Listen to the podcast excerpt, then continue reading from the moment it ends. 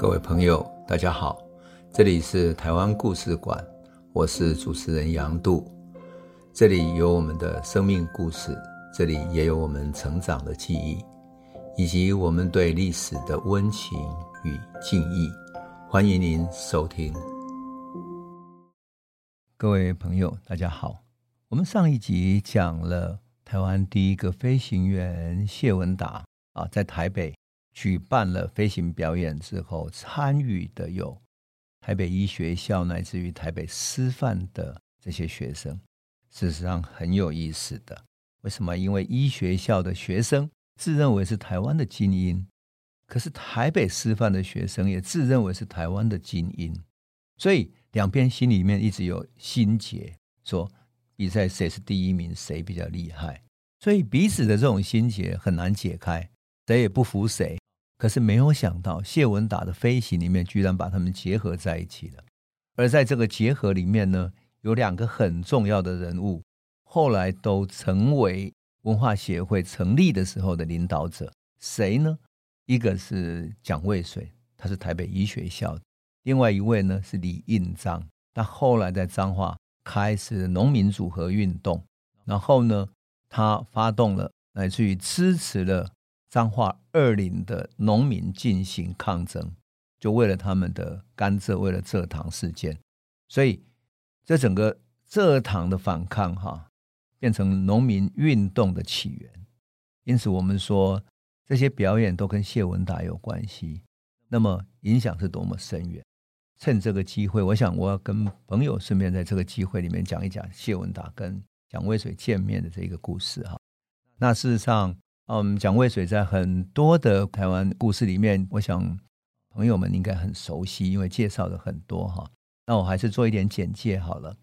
蒋渭水是宜兰人，他是一八九零年，也就是日本统治台湾之前前五年出生的。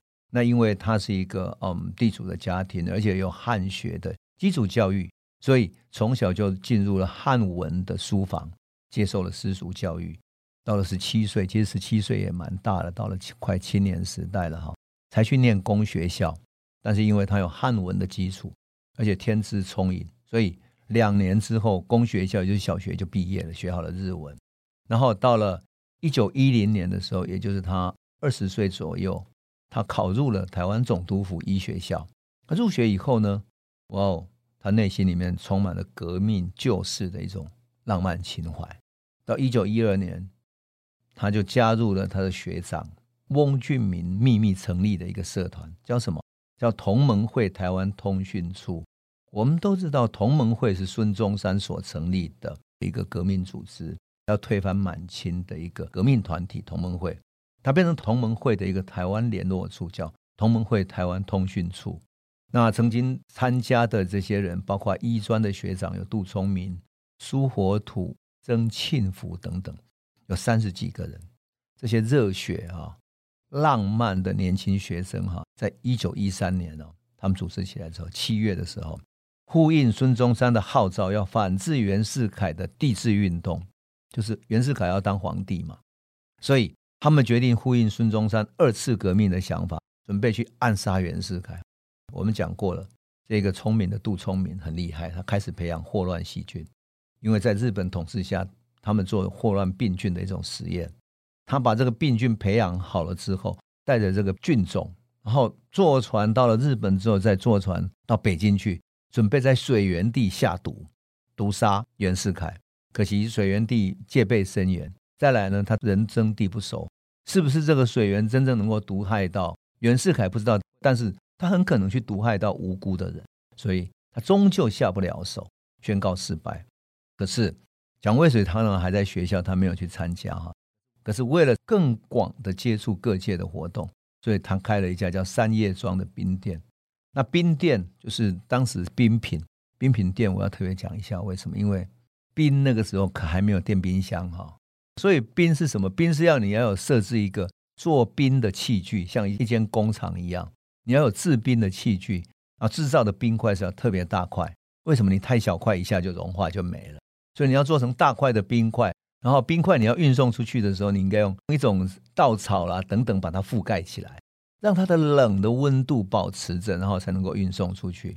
那他在那里设了一个冰店，冰店当时是很费选的。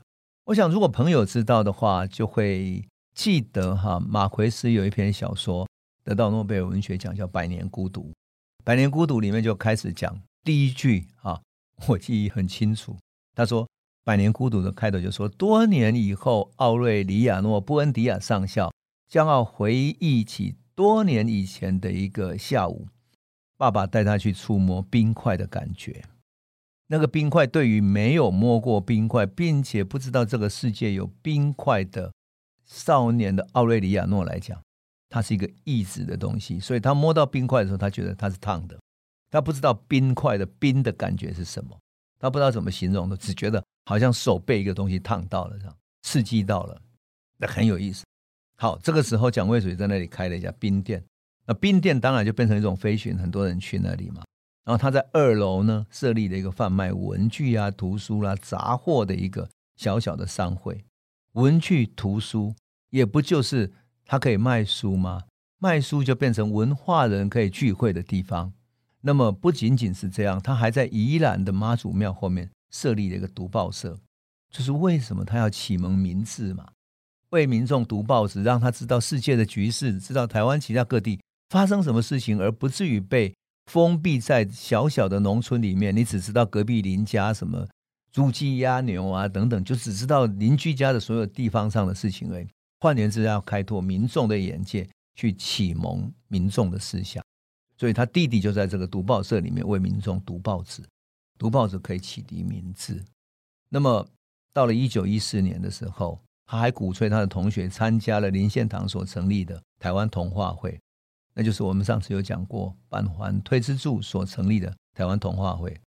到了一九一五年，蒋渭水哈，他用第二名的成绩毕业以后，曾经回到宜兰去开设医院，但是呢，后来他觉得要结交天下豪杰，决定到台北的大稻城来开业。所以在一九一五年的时候，在太平町就开设了大安医院，也就是现在我们在。迪化街那一带的这个大安医院的旧址，现在还有一些活动哈，有他的纪念馆哈。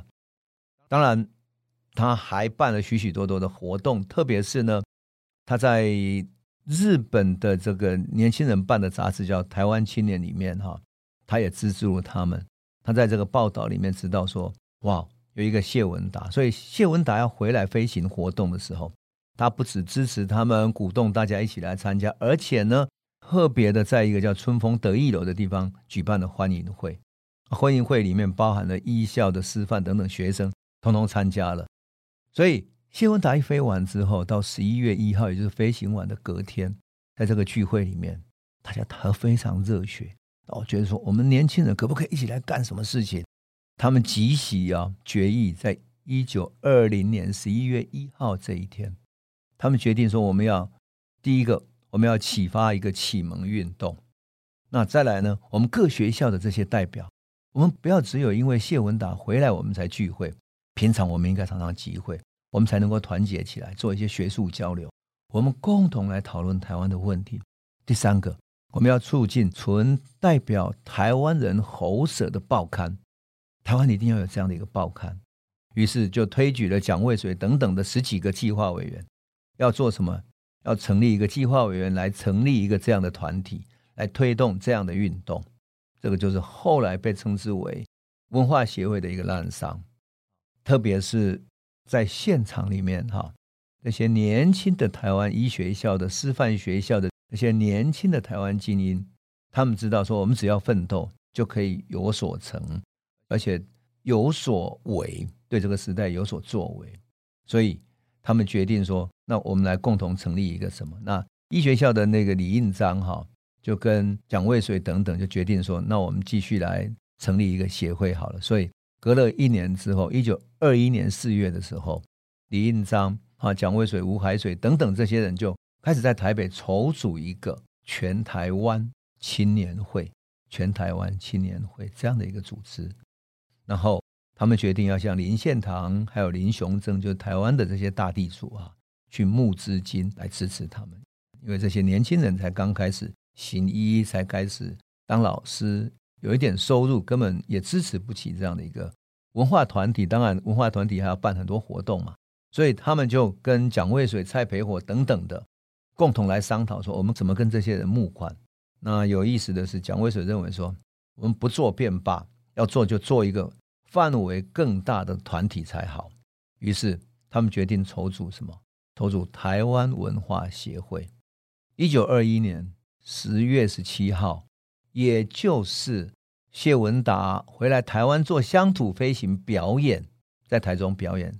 他是在十月十七号那时候表演之后，经过了一年，台湾文化协会在台北市大道城的现在的进修女中哈举行了创立大会。那么创立大会文化协会的旨趣书，就是他的旨趣书，就是嗯要旨啊主旨里面写到说。回顾台湾岛，今也新道德之建设未成，就是新的道德没有建设起来，但是旧道德已次第衰退，在社会的制度最低而人心胶薄，就是人心非常的刻薄、唯利是图的时代里面，民智不开啊，位居上流就是上位的人哈，只会揣摩上意，那博取自己的荣华富贵，而青年呢？台湾青年安于眼前的小小成就，所以志气不高。因此，台湾没有国士之风，所以没有国士，所以民间就成为小小的盗贼。为了让民众有民主向上之心，为了让民众有志气，所以我们决定什么？我们决定纠合同志，组织台湾文化协会，谋台湾文化之向上。切言之，就是说，更要重要的来讲，就是我们要互相切磋。跟随让让教育来振兴我们自己，那就是台湾文化协会的真正旨趣。事实上，他写的很温和的去表达说，希望能够进行文化启蒙。但文化启蒙的最大意思在哪里呢？就是要开始进行一种反抗。我们的朋友啊，你知道吗？他刚开始成立大会的时候，总人数有多少？第一次成立大会就有一千零三十一人，所以你就可以想见参与的热烈。其中呢，有医生，有地主，有公学校的毕业生，还有很多留学回来的学生，到日本、到大陆留学回来的学生，也有一些工人、农民、商人、律师等等去来参加。那么他通过谁呢？通过林献堂当文化协会的总理，另外一位啊文人叫杨吉成当做协理，蒋渭水是专务理事，然后选出了理事四十一名，评议员四十四名等等的。那么，这个就是文化协会的成立。我特别要讲这一段呢，是因为说，在谢文达这样的一个小小的飞行里面，就是一个飞行员的行动，可是他却带动了台湾文化协会的成立，而这个成立又改变了台湾的历史。为什么？因为文化协会到各地的演讲，开始进行了思想的启蒙，而这个启蒙又随着这些台北的知识分子，特别医学校的学生。到台湾各地去行医，行医之后，他各地建立他的基础，进行启蒙之后，这些民众就敢起来反抗了。于是，台湾真正的反抗运动就开始了。那么，谢文达呢？谢文达自己过不久，说真的，他过不久就回到日本去，因为他整个飞行的职业，作为飞行士，作为一种职业，其实在台湾是是没有能够生存下来的哈。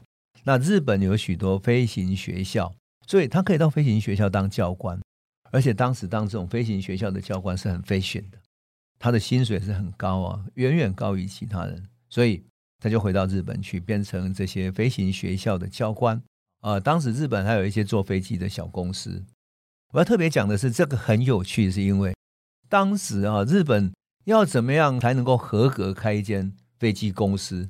可是还没有规定，没有任何规定，也就是你要怎么取得合法的飞行士的执照，也还没有规定，就是飞机驾驶员的执照也没有规定，这是要隔一年之后才开始有这个法案的成立，这真的很有趣。当然，到了一九二二年的时候，谢文达为了要建台北号，有没有？我们上次讲过嘛，还要大家募款来捐机，好，大家献机，然后来造一个飞机，那么。终于完成了，他总共募了两万多块的募款，募下来之后呢，终于开始了建造那架飞机。这个飞机呢，他帮他命名就叫台北号。台北号就这样子，他开始了他整个生涯的改变。那么这个时候啊，日本的这个整个飞行界也开始了，他们重新要规范飞行的次序。用谢文达回忆录里面所讲的，这很有趣。他说，当时日本的天空啊，随便你飞，你有能力飞你就飞上去，然后天空是一个献给无限勇气的勇士们去。展现他的意志，展现他的能力，展现他飞行技巧的所在，去表演他自己的所在。结果后来就觉得这样下去不行了，因为你在什么地方随便你飞，然后你出事了怎么办？你在东京的天空中飞，飞一飞之后，你突然降落，然后摔飞机摔在民宅上面，你怎么办？因此，日本就开始设定各种法案。那这个法案里面也包含了说，你飞行员要拿到这个。飞行的许可证，就飞行执照，就开始考执照，要考执照了。结果报考执照的早期里面，你知道谢文达是第几号吗？第五号。可事实上只有四个人。这四个人里面特别有趣的是什么？第一号得到这个日本飞行员前面五号的哈，第五号，第一号到第五号，第一号是日本人，第二号呢？谁都想不到，叫安昌男，他是韩国人。第三号是日本人，但是第四号没有。为什么？因为他说要避掉四，就跟台湾人一样，觉得四是不吉祥的，所以四没有，就直接跳到第五号。第五号就是谢文达，有趣吧？那么这个安昌男呢，是日本来学飞行的一个韩国人，所以他的个性、他生命的遭遇，真的跟谢文达非常的像。他在日本一样不被信任，然后他在日本也悄悄的去参加了反抗日本帝国主义的这些韩国人的地下组织，正如同东京有许多台湾人组织了台湾青年的这种团体，然后办了台湾青年这样的一个杂志，韩国人也一样，他们也办了杂志，也要反抗帝国。从韩国到日本学习到新的世界性质之后。展开了对于帝国主义的反抗，也就是用现代性的思想去反抗这个古老的帝国，而不再是用传统的韩国的这种民族主义式的反抗，而是用现代的思想来反抗。那正如同台湾人的整个演变过程是一样的。那么安昌南也好，谢文达也好，他们就开始这样的反抗。当然，谢文达后来的际遇跟安昌南都有点像。安昌南后来在日本也很不容易生存下去。安昌南最后回到韩国去，可是韩国那边也很难生存，所以他跑到满洲国。可是满洲国那边日本人对他也有疑虑，所以他曾经到北京去，试图帮北京中国的一些军阀等等的，试图帮他们开飞机或者帮他们建飞行学校去当教官等等的。安昌南的遭遇跟谢文达有点像，那么。谢文达后来有什么际遇，乃至于他跟安昌南之间有哪一些故事呢？我觉得很值得谈。那因为时间的关系，我们来不及细谈。但是我想讲的是，我们下一集要来讲一讲谢文达、安昌南这样的角色，在那个时代里面，他们可以做什么事，有什么样的际遇，他们生命有什么样的变化。好，那我们今天就先讲到这里。我想我们的朋友已经可以理解。当我们讲那个时代氛围的时候，我们可以通过一个人的生命去看到他的细节，而那个细节恰恰好反映那个时代的青年他内心真正的想法，而且包含着他的感情、他的理想，来自于他生命的遭遇，这是深深结合在一起的。也就是个人的命运和历史是结合的，历史因此会立体起来，历史会有温度、有感情。那我们今天就先讲到这里了，谢谢你。这里是台湾故事馆 Podcast，我们每周一、周五会固定更新新的台湾故事，请随时关注台湾故事馆粉丝页，按赞并分享。最后，我们工商放送一下，若你对本节目有兴趣，可以购买纸本的《有温度的台湾史》，更方便您阅读。本节目由中华文化永续发展基金会制作。连振东文教基金会赞助。